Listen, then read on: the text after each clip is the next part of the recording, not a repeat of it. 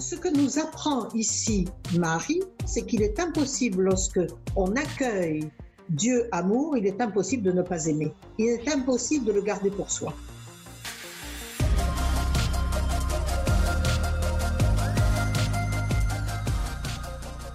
Bonjour et bienvenue à Parésia, votre balado qui prend le temps de penser.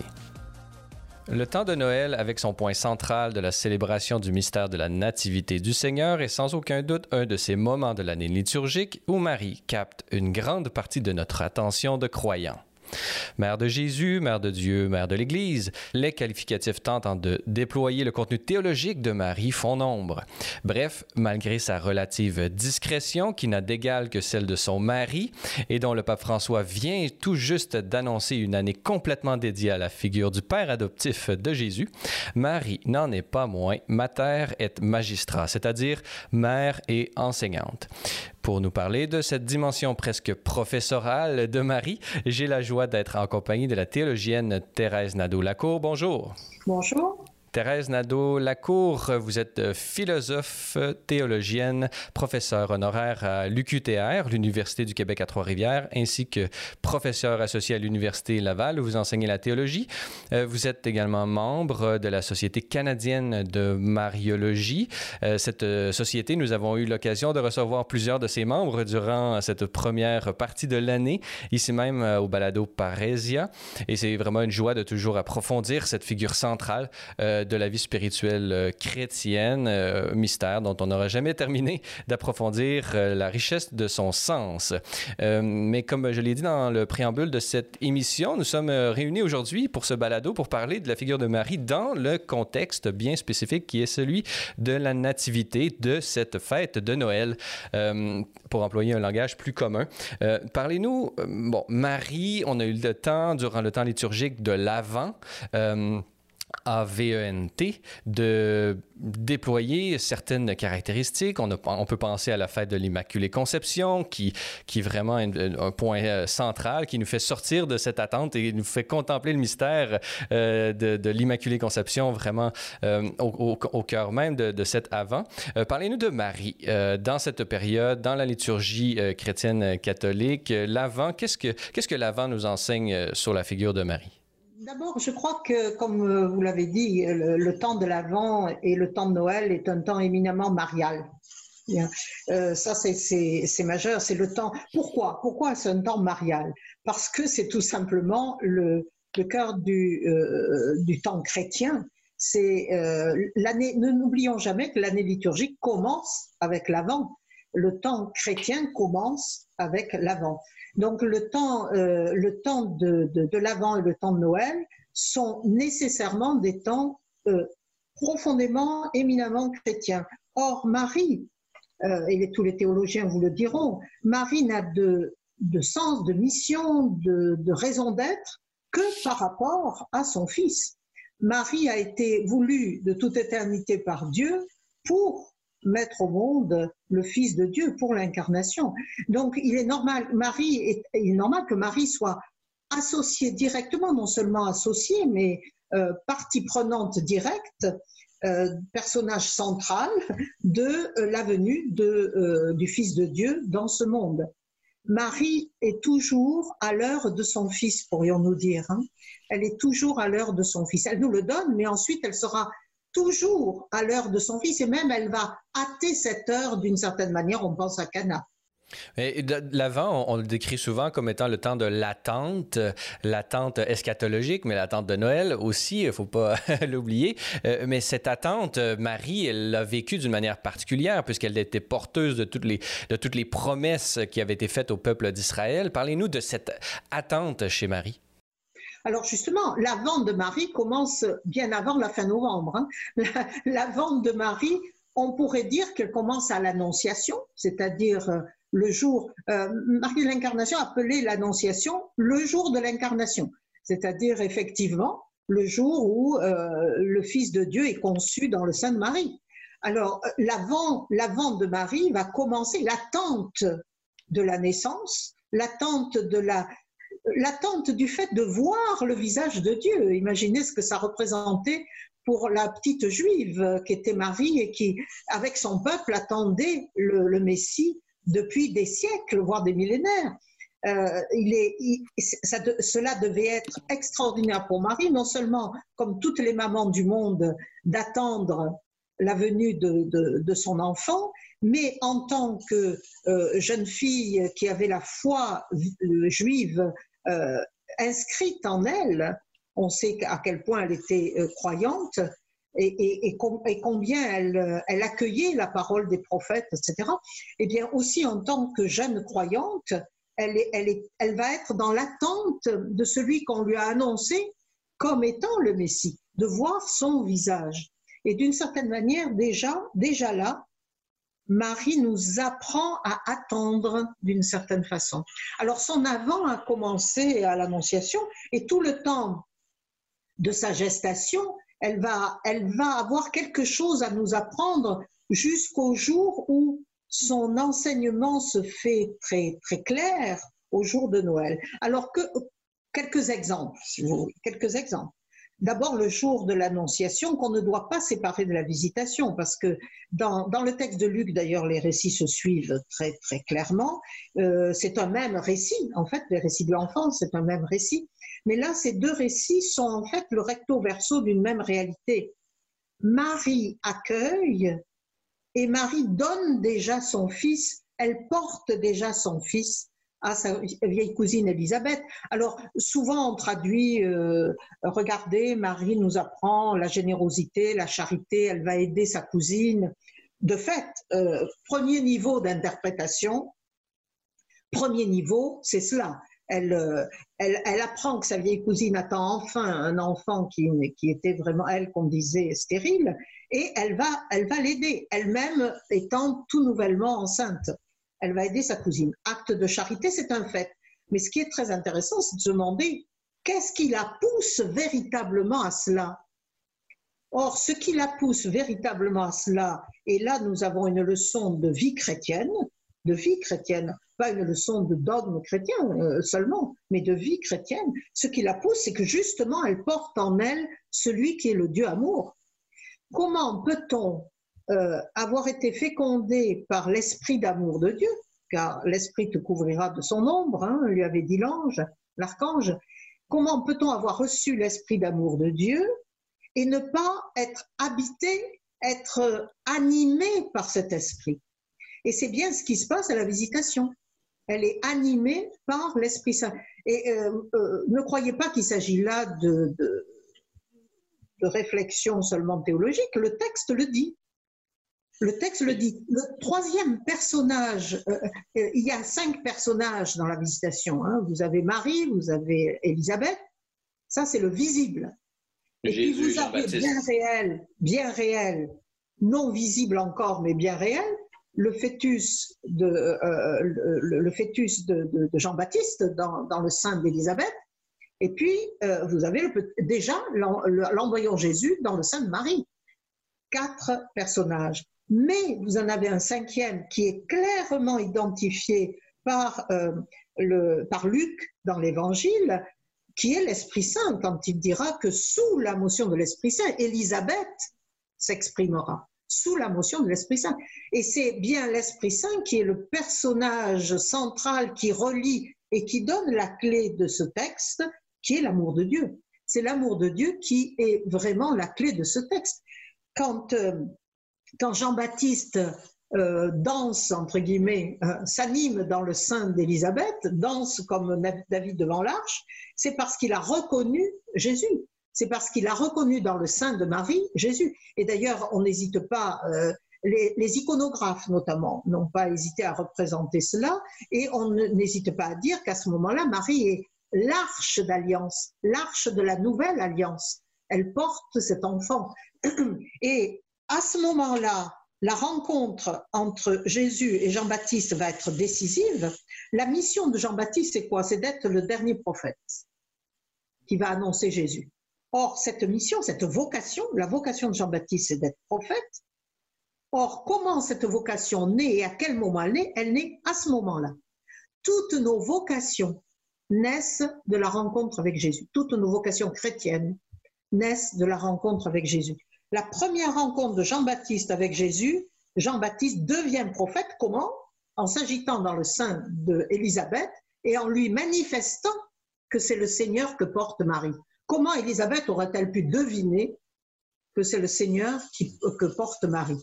Sinon, sous la motion de l'Esprit et à partir de, de, de la première prophétie de Jean-Baptiste. Alors, vous voyez, ce que nous apprend ici Marie, Marie qui vient de recevoir l'Esprit qu'il a, qu'il a fécondé, ce qu'elle nous apprend, c'est qu'il est impossible, lorsque on accueille Dieu amour, il est impossible de ne pas aimer. Il est impossible de le garder pour soi. Il est exactement, il est, il est impossible de le garder pour soi. Donc, il y a une dimension presque missionnaire déjà dans la grossesse même de Marie. On aurait pu, euh, certains, par exemple, auraient pu, euh, bon, devant une, une grossesse dans ces période difficile euh, qui était celle de la, de la venue euh, du Christ. Euh, on le sait, bon, il y avait l'Empire romain et toutes ces choses, et Hérode, bon, les persécutions.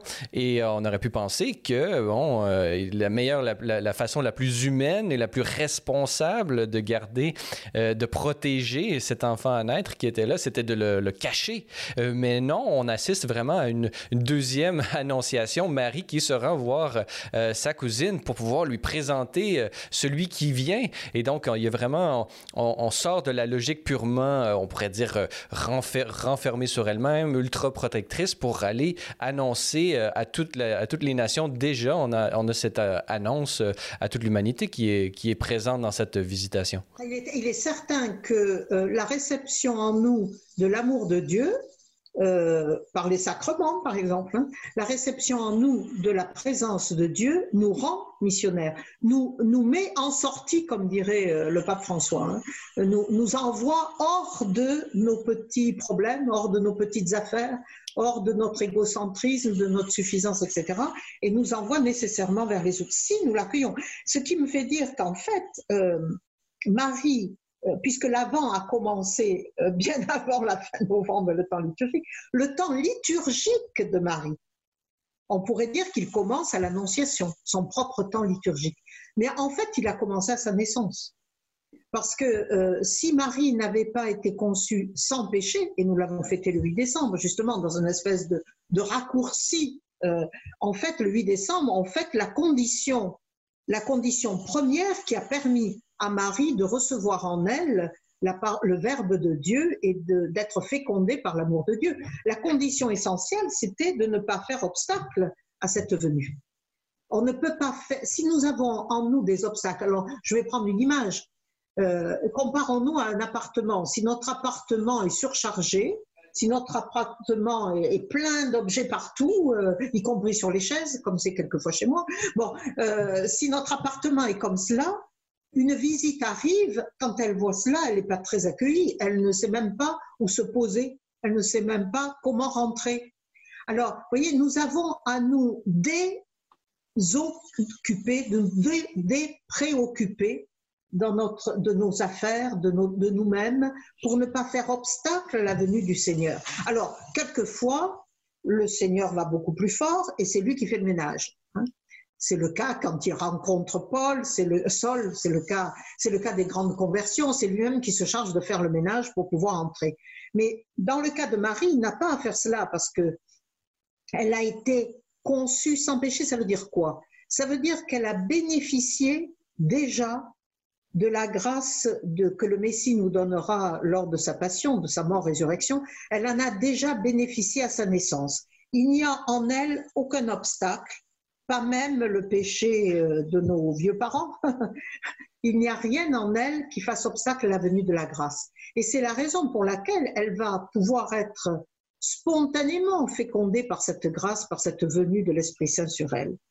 Alors, euh, vous voyez, euh, Marie déjà nous donne, c'est quand même étonnant, rien que là, il y a déjà au moins trois enseignements.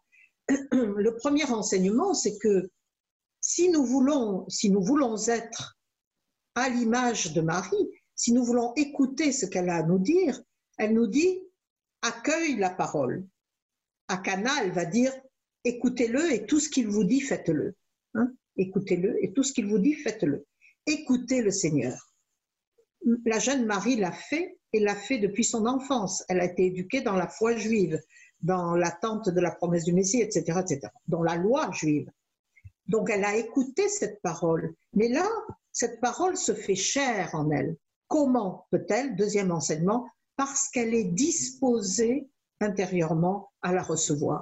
Et une des caractéristiques de cette disponibilité intérieure, c'est son espérance justement du Messie. Cette espérance tellement forte, c'est sa foi et son espérance. Une foi qui se manifeste par cette espérance dans le Messie qu'avaient annoncé les prophètes. Alors, si nous nous disposons intérieurement à recevoir le Seigneur, et si une des manières de nous, disposer, surtout dans le temps de l'Avent, c'est notre espérance, alors nous pourrons accueillir le Verbe incarné, hein, le Verbe qui est la parole faite chair. Alors nous pourrons l'accueillir à Noël, dans, nos, représenté dans nos crèches, représenté dans nos églises, si nous pouvons y aller. Nous pourrons l'accueillir à ce moment-là. Mais nous pouvons l'accueillir toutes les fois que nous le recevons dans l'Eucharistie.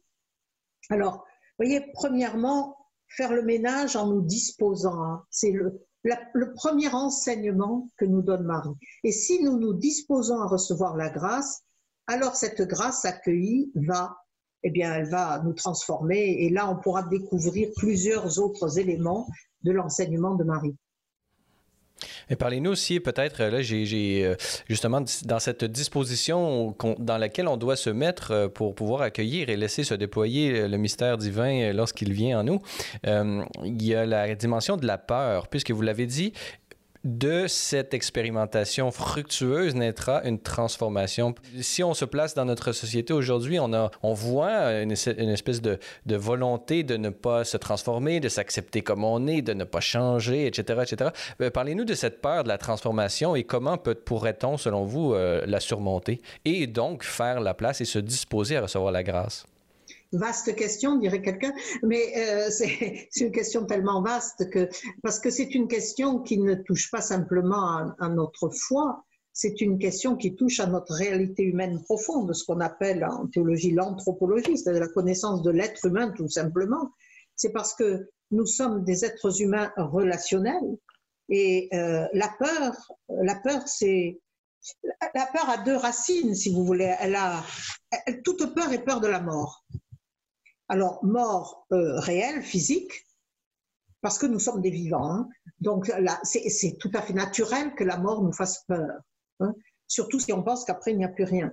Ben, la, mort fait peur biologiquement, mais la mort aussi par le regard de l'autre, par exemple. On a peur du regard de l'autre sur nous. Donc, on se fabrique des personnages. On se fabrique des looks, des apparences. Des, euh, regardez, regardez la mode des selfies. On se, en fait, on, présente, on se prend, on se met en scène, on se met en scène de telle sorte qu'on est l'image la, plus favorable pour que les autres nous aiment, nous apprécient, euh, nous envient, euh, etc. On a peur du regard de l'autre. Or, nous sommes des êtres relationnels. La peur du regard de l'autre, la peur de la mort par le regard de l'autre est quelque chose d'effrayant. Et ce que déploie ce que, entre autres, nous a appris, euh, parce qu'il y, a des enseignements à tirer de la pandémie, hein, mais ce que, entre, autres, nous apprend cette pandémie, c'est que vouloir euh, séparer, enfin, vouloir empêcher l'être humain de se réaliser comme un être relationnel, finit par le déprimer, finit par l'enfermer sur lui-même, finit par, en fait, l'autodétruire, si vous voulez. C'est la première chose. La deuxième chose, euh, d'où la difficulté à vivre le confinement pour certains. Hein. À moins d'avoir une vie intérieure intense qui justement nous met en relation intérieurement avec Dieu, c'est-à-dire qu'on réalise notre être de relation de cette manière-là, mais la relation avec, avec les autres êtres humains, surtout ceux qui vivent déjà seuls et qui ont l'habitude de combler cette solitude par des relations euh, extérieures, c'est terrifiant et je pense en particulier aux plus fragiles aussi, euh, pour qui ne pas pouvoir serrer la main d'un intime, ne pas pouvoir regarder ce qu'ils aiment euh, est, un facteur de précipitation de, leur maladie. Bon, mais, deuxièmement, la pandémie aussi nous a, a construit peu à peu la peur de l'autre. Il faut se tenir à distance. L'autre, on ne sait jamais, pourrait nous contaminer. L'autre, on sait jamais. Alors, bien sûr, on voit tout de suite le retour, la conversion que des chrétiens peuvent effectuer ce, par rapport à cette, euh, cette exigence sanitaire, c'est de dire, mais c'est aussi pour ne pas contaminer les autres. Vous voyez? Donc il y, a, comme le relais d'une charité qui arrive en disant, oui, je, me tiens à distance, mais c'est pour ne pas contaminer les autres, ce qui n'est pas faux, bien entendu. Mais dans la plupart, la plupart du temps, on assiste, les psychosociologues disent qu'on assiste à l'heure actuelle à la montée d'une peur de l'autre, une peur que l'autre vienne, euh, ben, vienne nous apporter la mort, en définitive. Et même à l'échelle, à l'échelle de certains pays, il faut fermer les frontières, il faut, etc. Hein. La peur de l'autre comme étant euh, le porteur de, de, de la mort, en fait. Or, chez Marie, nous avons absolument l'inverse, eh, eh, eh, l'inverse de cette position. Elle est la fille du Dieu vivant. Elle reçoit le Dieu vivant et le Dieu vivant, le Dieu de la vie, l'envoie pour la vie vers sa vieille cousine, l'envoie apporter la vie à sa vieille cousine. Nous, avons exactement, il y, a, il y a une forme de, de retournement, de conversion. La perspective chrétienne invite souvent à une conversion du regard sur ce qui se passe devant nous. Eh bien, la petite, la jeune Marie est intérieurement convertie, son regard est converti. Ça veut dire quoi? Ça veut dire qu'elle elle, elle, juge des choses qui l'entourent autrement que ce que, euh, pris par notre égoïsme ou notre égocentrisme, nous pourrions juger. Et comment vous décririez ce regard de Marie? Quels sont les critères? Quelle est la grille d'analyse du regard de Marie qui lui permet justement d'accueillir et de voir avec les yeux de Dieu finalement? Elle l'était, mais elle l'est maintenant intimement en relation avec le Dieu d'amour. Elle l'était déjà en relation avec son Dieu, le Dieu de sa foi, le Dieu de sa foi juive, l'éternelle alliance. Mais cela restait malgré tout d'une certaine manière extérieure. C'était Yahvé, c'était l'éternel, c'était le Tout-Puissant. Et là, ce Tout-Puissant devient comme impuissant, il devient il, est à la merci, il, veut être à la merci de la plus petite jeune fille de, euh, de Galilée. C'est cette relation d'intimité avec Dieu, et ça c'est vrai pour nous, là elle nous apprend à être chrétiens, cette relation d'intimité avec le Seigneur change notre perspective sur le monde, change notre relation au monde. Parce que d'une certaine manière, quand je suis en euh, comme, euh, cette relation, vous savez que Thérèse Davila l'appelait un commerce d'amitié, une relation d'amitié. Hein. Quand je suis avec, euh, quand je, je, suis en relation avec des personnes que j'aime, nécessairement, je ne me regarde plus seulement moi-même. Nous sommes, on est dans une relation de réciprocité, au minimum dans une relation de réciprocité, et quelquefois on regarde ensemble le monde qui nous entoure et on le regarde avec un nouveau regard, un regard différent, un regard attentif peut-être non pas à l'apparence, au look, aux, aux, étiquettes, mais à la réalité même de ce monde. Et Marie, c'est cela, Marie va être, regardez comme elle devient attentive aux autres, Canaan est un signe. Hein. Elle seule a vu qu'il manquait de vin, c'est-à-dire que la joie, la joie de la fête allait être abîmée, allait être détruite. Elle, elle voit cela, ce que euh, Jésus, pris par d'autres choses, n'avait pas pensé à voir, feignait de ne pas voir, j'en sais rien. Mais euh, il reste que Marie, elle, non seulement elle a vu, alors ça c'est le pas de plus, mais elle est poussée à agir en fonction de ce qu'elle voit. Elle est poussée à agir en fonction de cet amour qui l'habite. Hein. Donc, pour répondre à votre question, je crois que le regard du chrétien sur le monde, sur les autres, sur lui-même et même sur Dieu, et même sur Dieu. Ce regard change dès lors qu'on est en relation d'intimité avec le Seigneur. Et c'est bien, et c'est bien ce que nous permet Noël. Marie, en, en nous donnant le, le, Fils de Dieu, en acceptant d'être transformé, en acceptant d'être transformé dans sa relation à Joseph, vous imaginez, sa relation, l'intimité qu'elle vient de vivre avec le Seigneur, va transformer la relation entre Joseph et Marie, Marie et Joseph. C'est pas rien dans une vie, dans la vie d'homme de Joseph, et c'est pas rien dans la vie de cette jeune, de cette jeune fille qui peut-être, euh, on ne sait pas, aurait souhaité ne pas, aurait souhaité être consacrée à Dieu. Oui, ben, c'est ça que je voulais qu'on puisse continuer sur cette euh, dynamique spirituelle proprement mariale qu'on est invité à, imiter et à, accueillir. La grâce de Dieu comme elle l'a fait euh, elle-même. Et dans votre euh, discours, vous, délimitez cinq temps Mario. et le troisième, on a déjà expérimenté deux avec vous, qui, est, qui était celui de, l'accueil, de l'expérimentation intérieure. Et maintenant, comme vous l'avez mentionné, la fête de Noël nous invite à découvrir euh, la fécondité euh, intérieure que Marie a vécue d'une manière unique et que personne d'autre dans l'histoire n'expérimentera de cette manière. Mais nous, nous, sommes appelés justement à contempler euh, cette fécondité intérieure qui, dans le cas en particulier de Marie, débouche sur la nativité qui est le mystère central de cette fête de Noël. Alors, pouvez-vous nous parler un peu de la fécondité intérieure que Marie a vécue dans ce contexte et dans ce déploiement qu'est cette naissance de Jésus?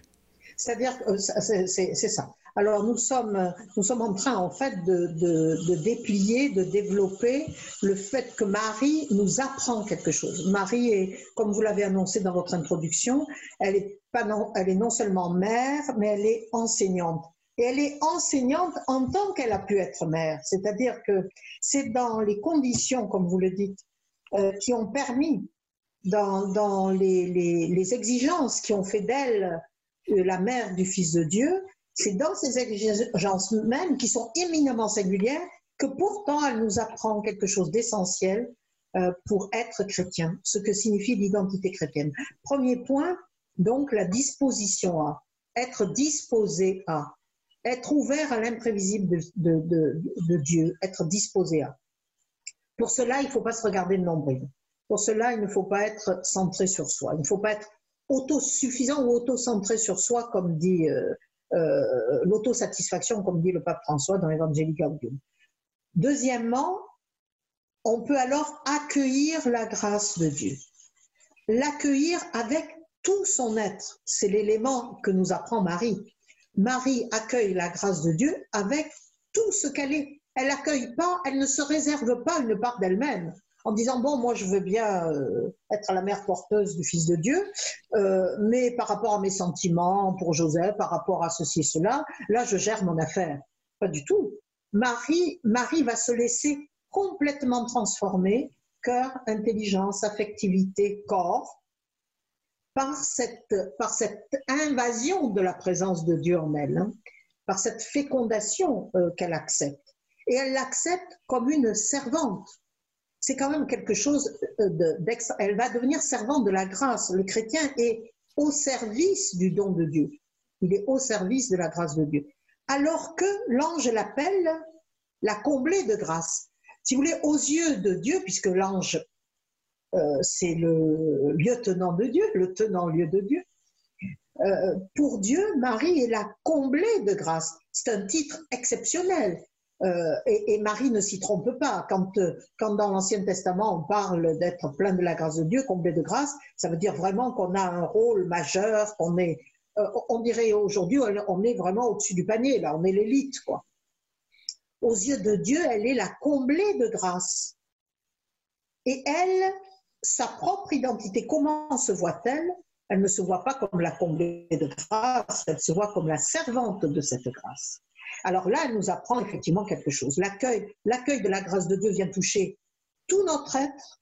Si nous accueillons véritablement, authentiquement le Seigneur, comme Marie a pu le faire, à la manière de Marie, bien sûr, nous ne sommes pas Marie, mais à la manière de Marie, alors euh, cela veut dire qu'on va accepter d'être transformé, c'est le troisième temps.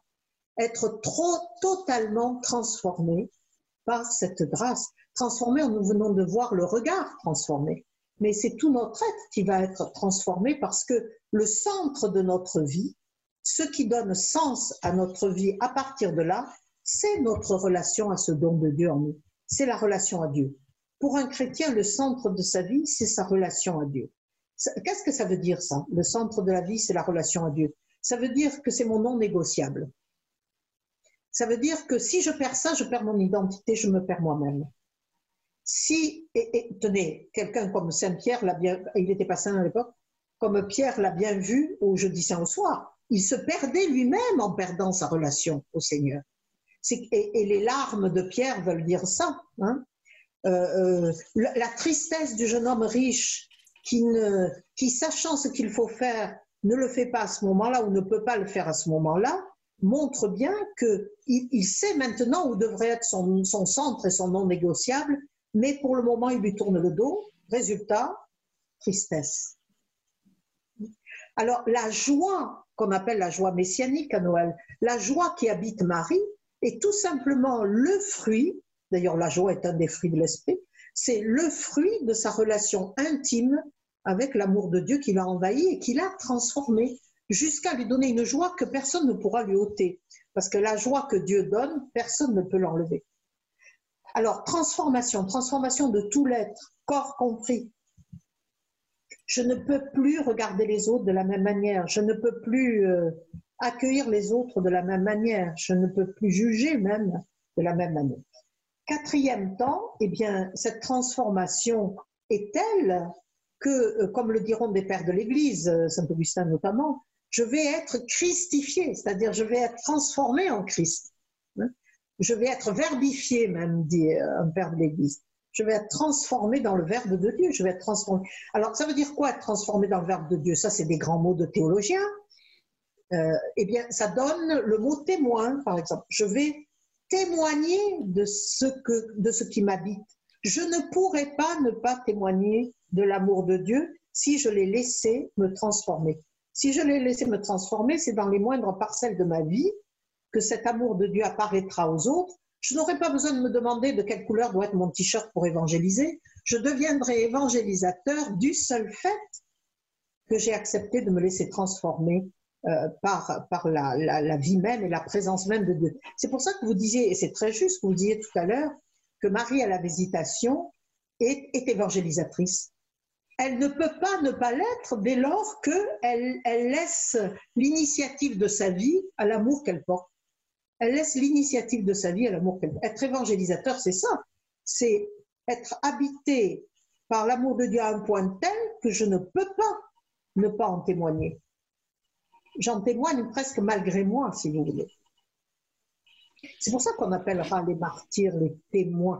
Martyrios, c'est le mot grec pour témoin. Hein les martyrs sont les, c'est le sommet du témoignage parce que justement, ils sont, à ce moment-là, ils sont l'amour même de Dieu. Ils donnent leur vie, qui est la définition même que Jésus au chapitre 15 de Jean donnera de l'amour. Aimer les autres, c'est donner sa vie pour eux. Ils donnent, ils donnent pour Dieu et pour les autres leur vie. C'est le témoignage suprême de la transformation. Le quatrième temps, c'est donc donner Dieu au monde. Hein, ce quatrième temps. Et c'est la nativité. Marie nous apprend non seulement les exigences pour donner Dieu au monde, mais nous apprend comment donner Dieu au monde.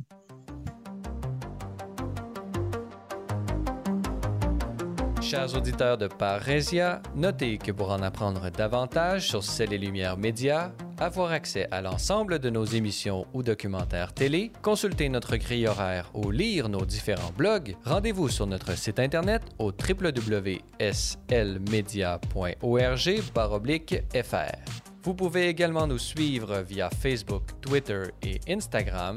Grand merci à tous ceux qui veulent bien nous laisser un commentaire sur votre plateforme balado préférée ou en s'engageant par leur mention j'aime ou leur partage.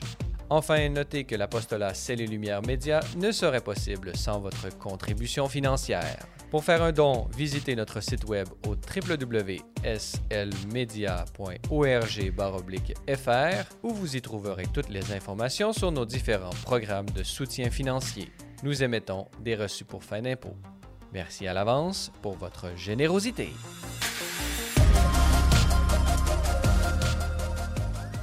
Nous sommes toujours en compagnie de Thérèse Nadeau-Lacour, théologienne et professeure associée à l'Université Laval, pour parler de tout le grand mystère de la nativité de Jésus et de la place et la figure de Marie dans, dans la célébration euh, de ce mystère.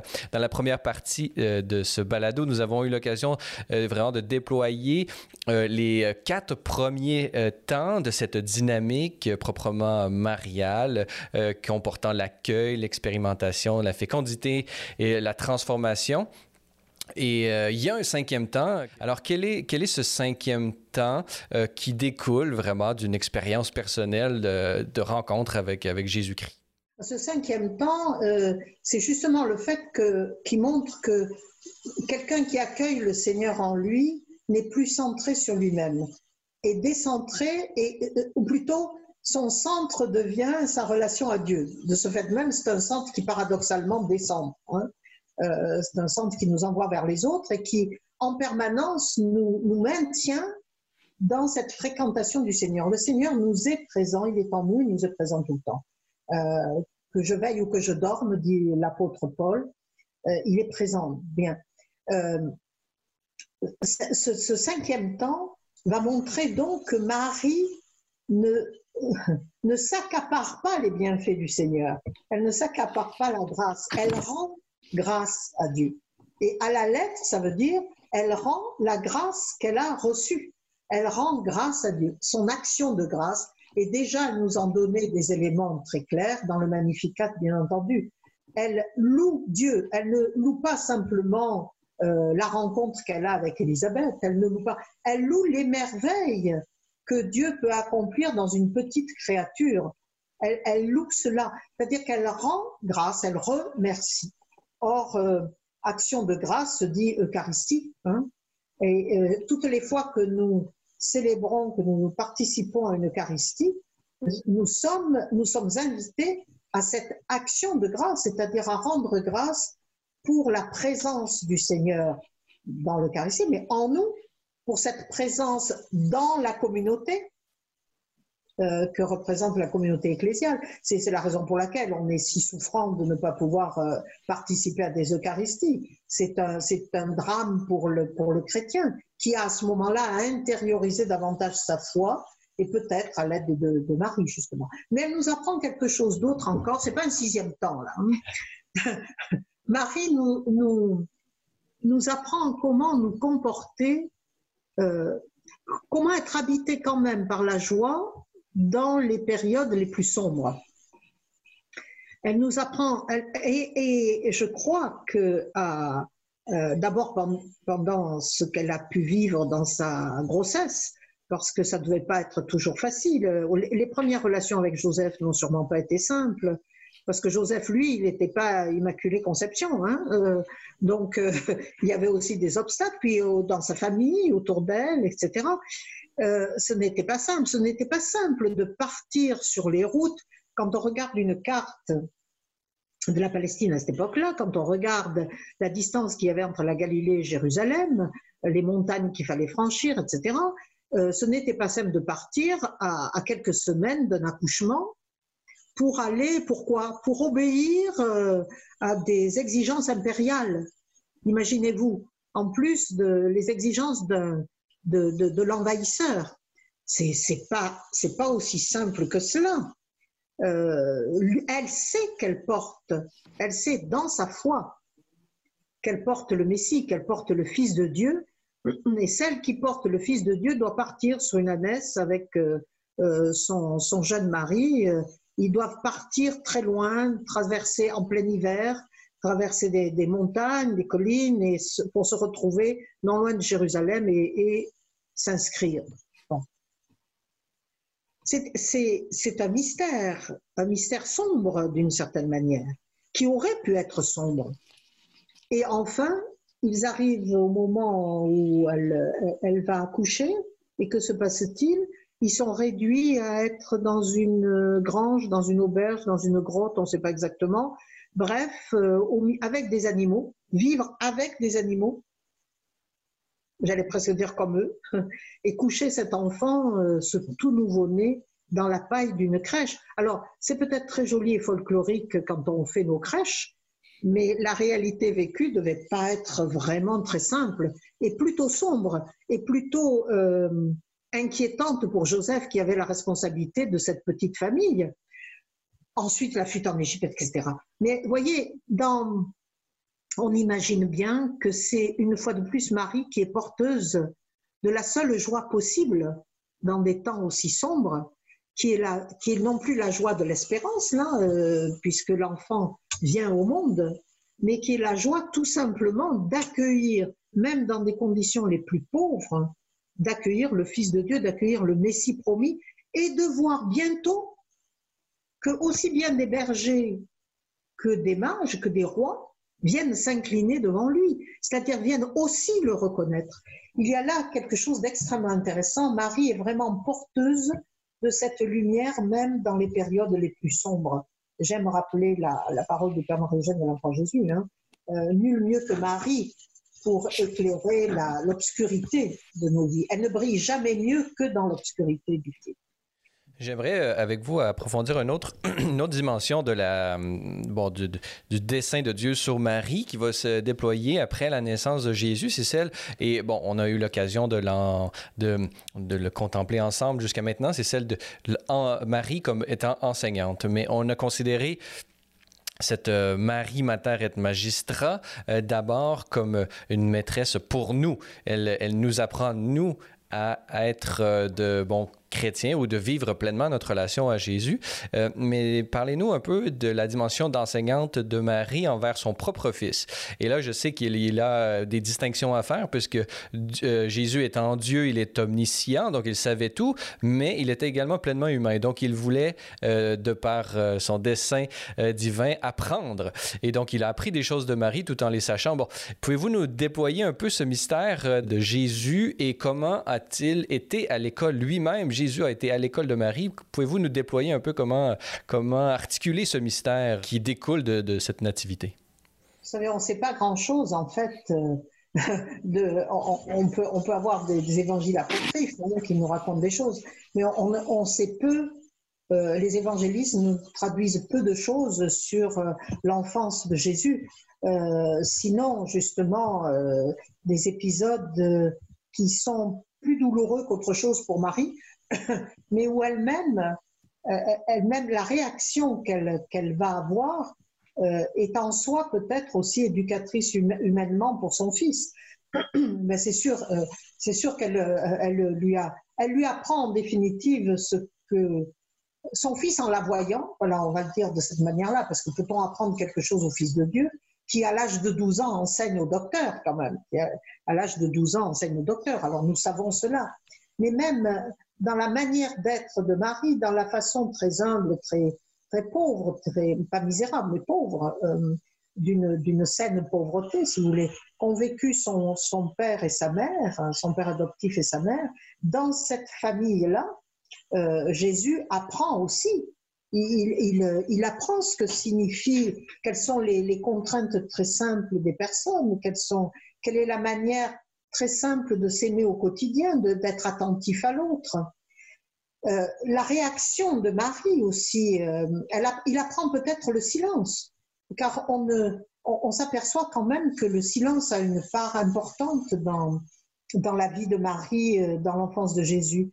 Et, ce qui est assez significatif, c'est aussi bien l'épisode de, la présentation au temple que dans l'épisode de, de, de, Jésus euh, enseignant dans le temple. On ne quitte pas le temple, là, c'est le lieu du, Dieu, du Dieu de la foi juive. Euh, le silence a son importance. Marie reçoit une parole terrible de la part de Siméon. Un glaive te transpercera le cœur, alors qu'elle est dans la joie messianique. Elle garde cela. Elle garde cela dans son cœur. Euh, Jésus, ne savez-vous pas que je dois être aux affaires de mon Père? C'était humainement, c'est terrible. Et nous, nous le recevons souvent euh, uniquement à partir de nos fibres affectives et humaines. Mais ça peut être terrible. Et, Marie, c'est le seul reproche qu'on entend euh, par la bouche de Marie à l'égard de son fils, hein, euh, qui lui dit d'une certaine manière, mais pourquoi vous nous avez fait cela? Pourquoi, pourquoi nous faire cela? Pourquoi pourquoi nous avoir quittés, pourquoi nous nous laisser dans l'inquiétude pendant trois jours, et peut-être plus si on on l'avait pas retrouvé. Pourquoi Marie ne comprend pas. Ça, c'est très intéressant parce que la question de Marie n'est pas tant le reproche qu'elle donne à Jésus, mais elle, elle, nous montre, nous pouvons en contemplant cela, nous, nous pouvons découvrir qu'elle ne comprend pas. Elle vit le mystère, mais elle ne le comprend pas nécessairement. C'est le problème du mystère. Ou peut-être qu'elle portait par compassion les inquiétudes de Joseph et pour compartir avec lui, elle devait participer de, son énervement. mais ça fait aussi partie de son humanité, bien entendu. Mais là, la réponse de Jésus euh, montre bien que Marie va garder, elle médite cela dans son cœur. Elle n'est pas dans, elle n'est pas dans la réaction, hein, dans la proaction. Il faut être proactif, dès que quelque chose arrive, il faut réagir. Elle n'est pas, ce n'est pas sa manière d'être, de Marie. C'est d'abord le fait de laisser la parole faire son travail, de laisser l'événement faire son travail.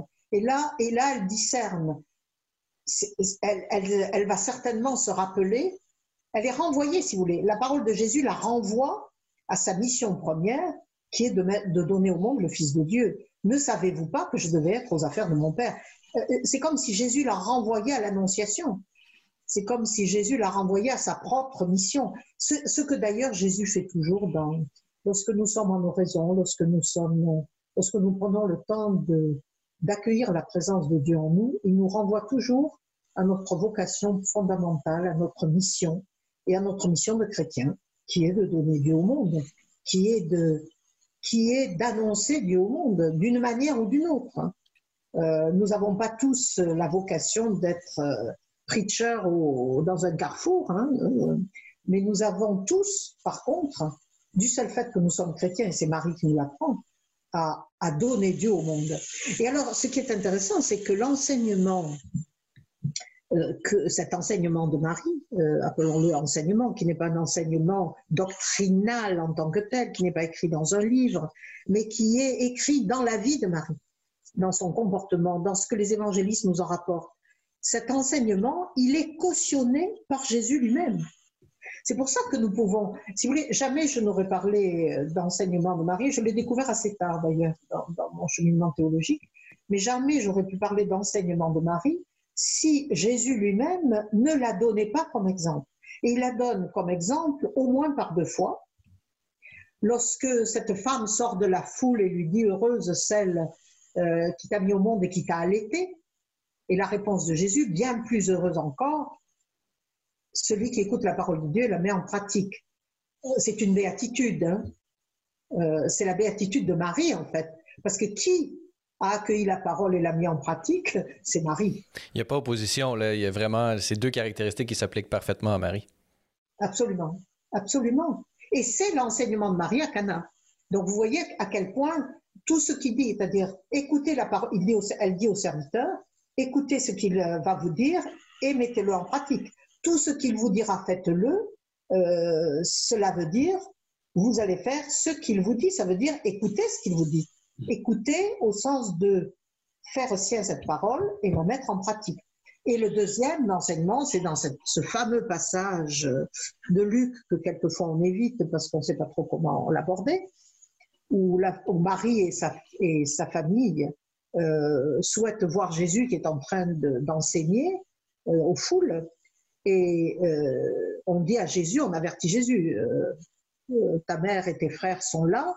Et la réponse de Jésus, qui peut paraître cinglante humainement parlant, et qui au contraire est un éloge de sa mère, si on le rapproche des autres éléments que je viens de vous dire, qui est ma mère, qui sont mes frères?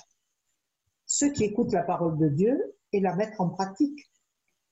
C'est-à-dire, voilà qui est ma mère et qui sont mes frères. Voilà quelle est ma vraie famille. Vous voulez appartenir à ma famille chrétienne, c'est-à-dire à la famille du Christ, à la famille du Messie, à la famille de Dieu. Vous voulez en faire partie Eh bien, comme ma mère, écoutez la parole et mettez-la en pratique. Mais il y a quelque chose de beaucoup plus dans cette parole de Jésus qui est troublant. Mais parlez-nous justement comment, comment de cette parole, euh, si on, essaie d'en déployer le, contenu implicite et ce qui nous est destiné, euh, pouvez-vous nous dire qu'est-ce que cela signifie euh, pour l'Église? Quelle ecclésiologie, quelle vision, quelle perception peut-on avoir de l'Église à la lumière de Marie et de ce passage que vous venez de mentionner? Oui, il y a beaucoup de choses là dans votre question. Il y a beaucoup de choses, comme d'habitude. Ici, on prend le temps de penser. Donc, on a le temps de. on va prendre le temps parce qu'il faut savoir par quel bout on va le prendre.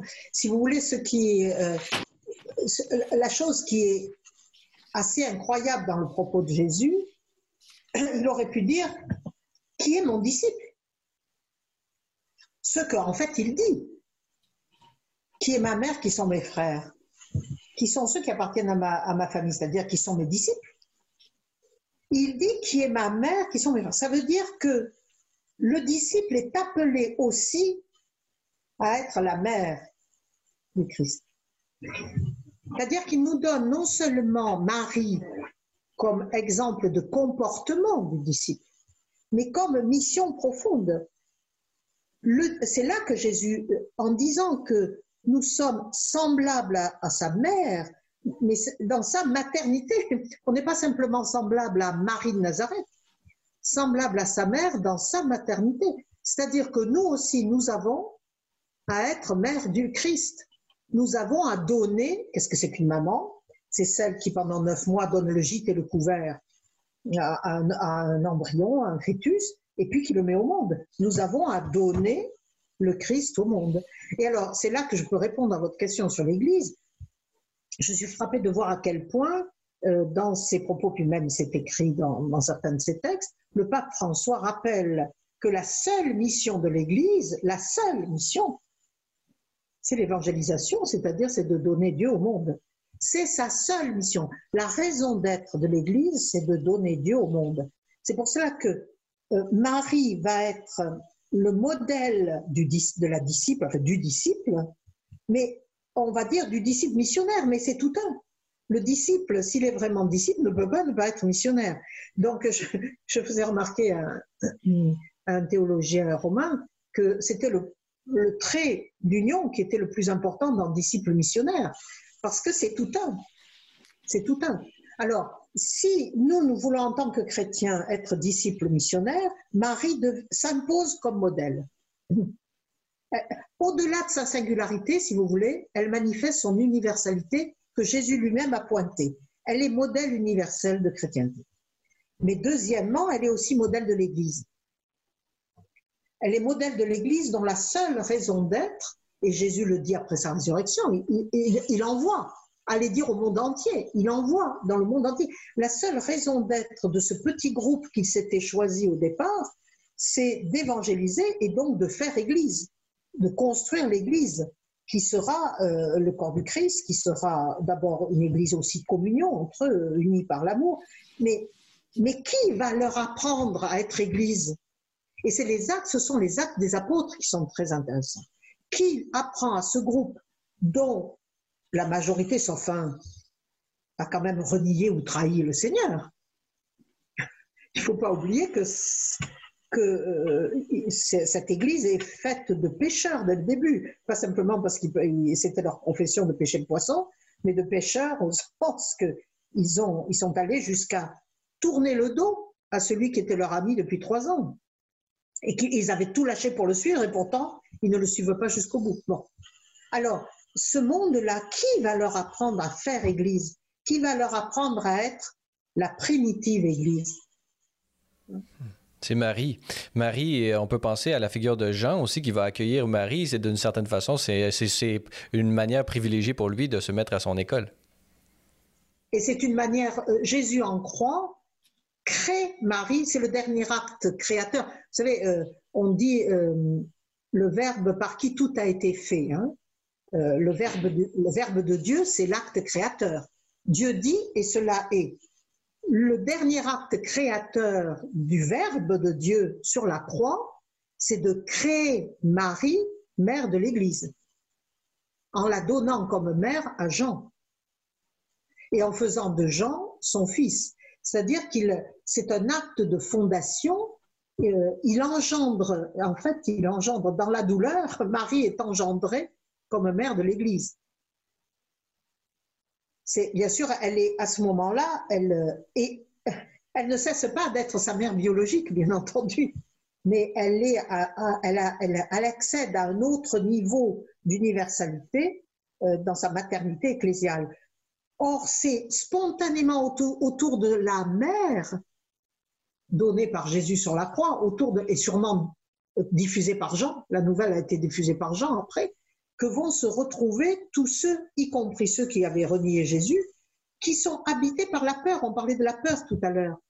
Qui sont habités par la peur qui les fait se confiner dans le Cénacle. Et que va faire Marie? Elle est avec eux. Elle ne, elle ne, dit pas, mais venez dehors, etc. Elle est avec eux, elle ne leur fait pas la leçon, si vous voulez. Mais ils savent bien que seule la mère peut les engendrer à cette nouvelle vie qui est la vie de communauté ecclésiale. Qui, que va-t-elle leur apprendre? Quelque chose d'essentiel dont elle est la spécialiste. Elle leur apprend à recevoir l'Esprit Saint. Elle leur apprend à attendre l'Esprit Saint. Son fils a promis l'Esprit Saint. Le Dieu de l'ancienne alliance avait promis le Messie. Elle, peut nous apprendre à attendre le Messie et elle va recevoir le Messie comment? Par la force de l'Esprit Saint, c'est sa première Pentecôte. Marie est une spécialiste de la Pentecôte. Elle sait comment recevoir l'Esprit Saint. Elle va apprendre à ses disciples réunis, entre, réunis dans la peur d'abord, à recevoir l'Esprit Saint parce que c'est lui seul qui peut faire éclater la peur. C'est lui seul qui peut faire tomber nos murailles. Hein. Or, cet Esprit Saint-là, nous l'avons reçu au baptême. Marie peut nous apprendre à aller puiser dans les sources vives de notre baptême, à nous réapproprier notre grâce baptismale, justement pour ne plus avoir peur. Et donc, euh, nous, euh, il nous reste quelques minutes euh, à ce balado. En, terminant, j'ai une dernière question. tous ces enseignements, et peut-être plus spécifiquement ce que Marie nous apprend à nous, qui tentons bien que mal à être récepteurs de cet Esprit Saint qui fait de nous une partie de l'Église, comment vivre justement, à, l'exemple de Marie, ce temps particulier du, Noël 2020, de cette nativité du Seigneur qui arrive dans, à la pour comme clôturer une année qui a été très difficile suite euh, justement au confinement et au COVID-19. Comment, selon vous, euh, Thérèse Nadeau-Lacour, peut-on vivre pleinement cette vocation à l'imitation de Marie euh, dans ce Noël bien particulier? Je crois que nous avons chacun notre mystère et donc c'est à travers le mystère de chacun que le Seigneur va venir travailler. Encore faut-il que effectivement nous le laissions nous transformer intérieurement. Mais vous savez, nos confinements, c'est un petit peu comme le Cénacle. Hein. Nous sommes, euh, nous sommes, euh, nous, sommes avec beaucoup de barrières. Euh, mais les, barrières les plus, les, plus sérieuses, c'est celles que nous mettons dans notre cœur. C'est celles qui enferment notre cœur. Alors je crois qu'on peut demander à Marie de nous apprendre justement à, à accueillir cet Esprit Saint qui est déjà en nous, hein, qui est déjà en nous, à l'accueillir, d'abord à reconnaître que nous l'avons en nous, à l'accueillir parce que c'est lui seul qui peut faire éclater les barrières de nos peurs, euh, de nos égoïsmes, etc., mais d'abord de nos peurs. Et ce n'est que lui. Dans l'histoire, dans, dans l'histoire du christianisme, si vous lisez les, le dernier discours après la scène de Jésus et la promesse de l'Esprit, cette promesse de l'Esprit, c'est vital pour le, pour, le, pour le Christ. Il sait qu'en leur promettant l'Esprit, c'est l'Esprit qui les fera, qui fera d'eux de vrais chrétiens. Ce n'est pas lui à ce moment-là, parce que lui va être cloué sur une croix, et humainement parlant, c'était trop dur pour ses disciples. C'est l'Esprit Saint qui va pouvoir leur faire se ressouvenir de tout ce qu'il avait enseigné. C'est l'Esprit Saint. Et, je crois que c'est parce que Marie avait reçu l'Esprit euh, au jour de l'Annonciation qu'elle va pouvoir euh, ben, qu'elle va pouvoir être la mère universelle en fait de tous les disciples du Christ. Non seulement la mère du Christ, mais la mère de tous les disciples du Christ. Je pense que dans notre, dans notre situation très, très difficile, je crois qu'on a à se réapproprier le chrétien a à se réapproprier cette grâce du baptême. Et c'est parce que si nous plongeons, c'est un peu comme si nous avions, si vous voulez, une nappe phréatique. Hein. Au baptême, on reçoit comme une nappe phréatique de grâce. Hein. Et souvent, euh, on a verrouillé l'accès. Il faut, il faut, il, faut lâcher l'accès. Hein. Et, à ce moment-là, elle surgira un peu comme euh, elle a pu surgir dans la Samaritaine, cette eau vive que Jésus avait creusé un puits en fait dans le cœur de la Samaritaine. Et, c'est la, joie d'accueillir le Messie qu'elle reconnaît, la première à reconnaître le Messie, qui va faire jaillir cette, cette eau et qui va lui enlever la peur du regard des autres. Elle fuyait le regard des autres et maintenant elle va les évangéliser. Il n'y a, si vous voulez, il n'y a aucun confinement qui puisse être euh, confinement matériel, humain, psychologique, etc., qui soit assez fort pour empêcher l'Esprit Saint de faire voler en éclats ses murs.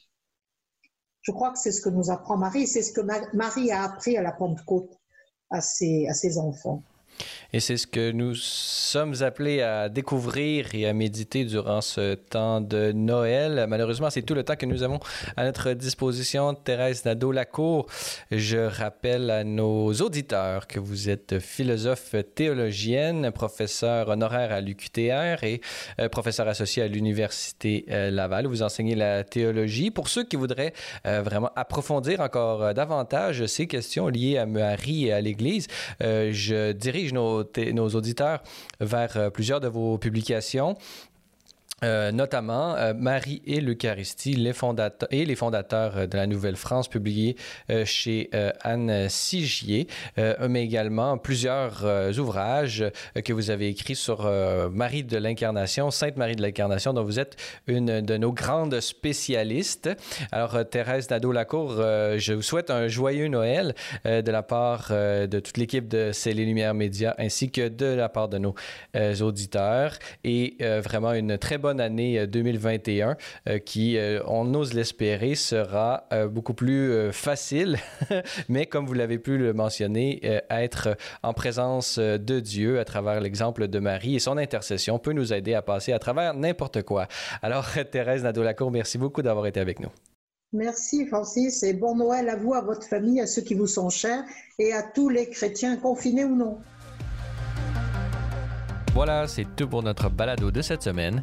N'hésitez pas à communiquer avec nous via Facebook ou Twitter si vous avez des questions ou commentaires concernant nos thèmes ou nos invités. C'est toujours un plaisir de vous lire et d'entendre vos réactions. J'en profite pour vous annoncer qu'il n'y aura pas de balado la semaine prochaine. On se retrouve donc le 6 janvier pour parler de la vie et de l'œuvre de Monseigneur Ignace Bourget avec l'historien et auteur Roberto Perrin. Parésia, une production Celle et Lumière Média, je suis Francis Denis et n'oubliez pas que la parésia de la foi doit correspondre l'audace de la raison. Allez, bonne semaine.